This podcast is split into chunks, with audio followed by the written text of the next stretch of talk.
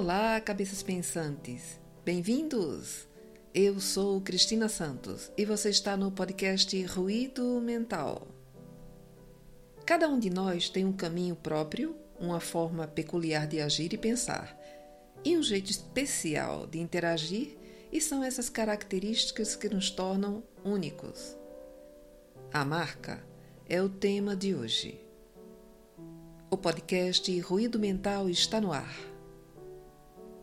Quando eu era criança, bem novinho, meu pai comprou o primeiro telefone da nossa vizinhança.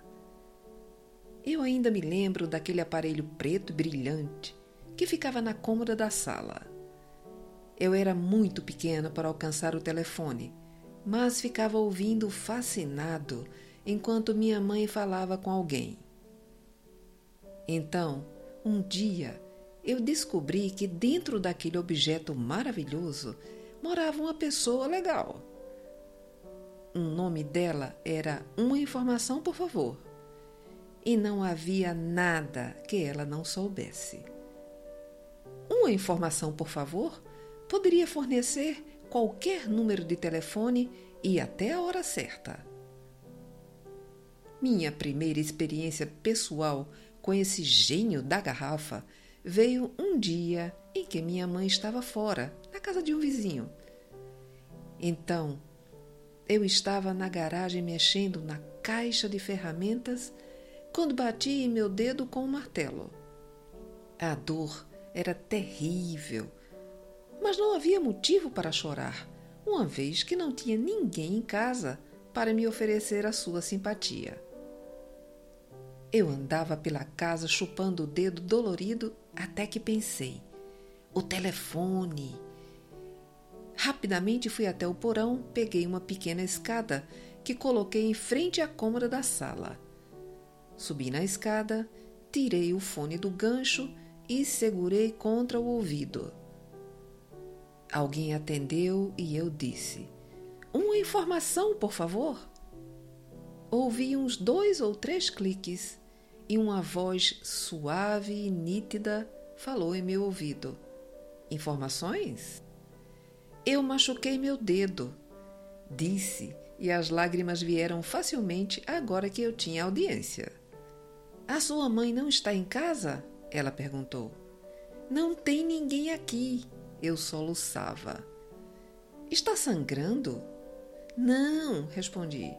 Eu machuquei o dedo com o martelo, mas está doendo. Você consegue abrir o congelador? Ela perguntou. Eu respondi que sim. Então, pegue um cubo de gelo e passe no seu dedo, disse a voz. Depois daquele dia, eu ligava para uma informação, por favor, por qualquer motivo. Ela me ajudou com as minhas dúvidas de geografia e me ensinou onde ficava a Filadélfia. Ela me ajudou com os exercícios de matemática. Ela me ensinou que o pequeno esquilo que eu trouxe do bosque deveria comer nozes e frutinhas. Então, um dia, Lourinho, meu canário, morreu. Eu liguei para uma informação, por favor, e contei o ocorrido. Ela escutou e começou a falar aquelas coisas que se dizem para uma criança que está crescendo. Mas eu estava inconsolável. Eu perguntava: por que é que os passarinhos cantam tão lindamente e trazem tanta alegria para a gente para, no fim, acabar como um monte de penas no fundo de uma gaiola? Ela deve ter compreendido a minha preocupação porque acrescentou mansamente: Paulo, sempre lembre que existem outros mundos onde a gente pode cantar também. De alguma maneira, depois disso eu me senti melhor. No outro dia, lá estava eu de novo. Informações? Disse a voz já tão familiar. Você sabe como se escreve exceção? Tudo isso aconteceu na minha cidade natal, ao norte do Oceano Atlântico. Quando eu tinha nove anos, nós nos mudamos para Manaus. Eu sentia muita falta da minha amiga.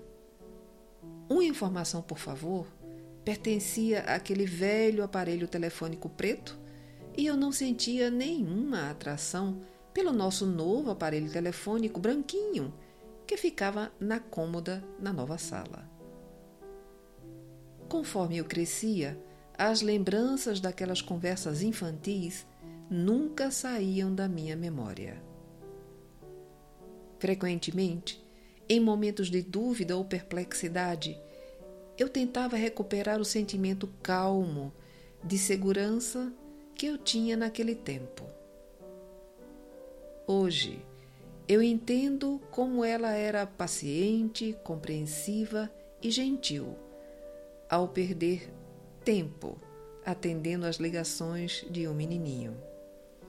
Alguns anos depois, quando eu estava indo para a faculdade, meu avião teve uma escala em uma cidade distante da minha. Eu teria mais ou menos meia hora entre os dois voos. Então falei ao telefone com minha irmã que morava lá. E sem nem mesmo sentir que estava fazendo isso, disquei o número da operadora daquela minha cidade natal e pedi: Uma informação, por favor? E como num milagre, eu ouvi a voz doce e clara que conhecia tão bem, dizendo: Informações? Eu não tinha planejado isso, mas me peguei perguntando: Você sabe como se escreve exceção? Houve uma longa pausa.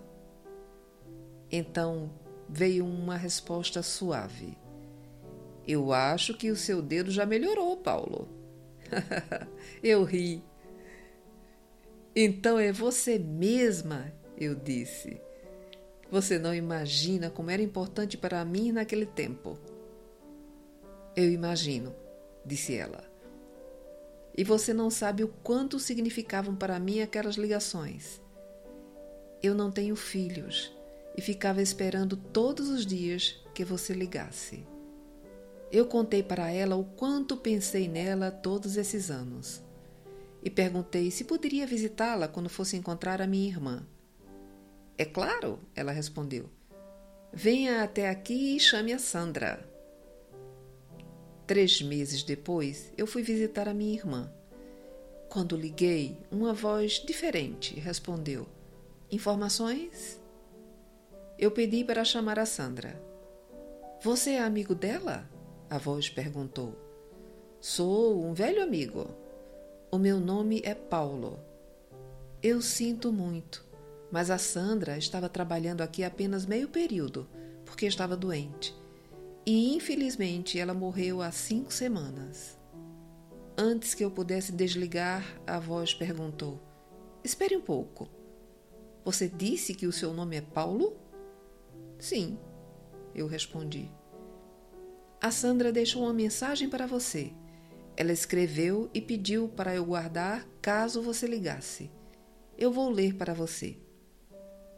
A mensagem dizia: Diga a ele que eu ainda acredito que existem outros mundos onde a gente pode cantar também. Ele vai entender.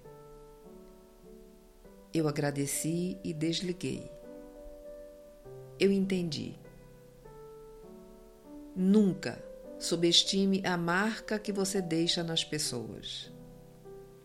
Fique bem e em paz. Obrigado pela sua audiência.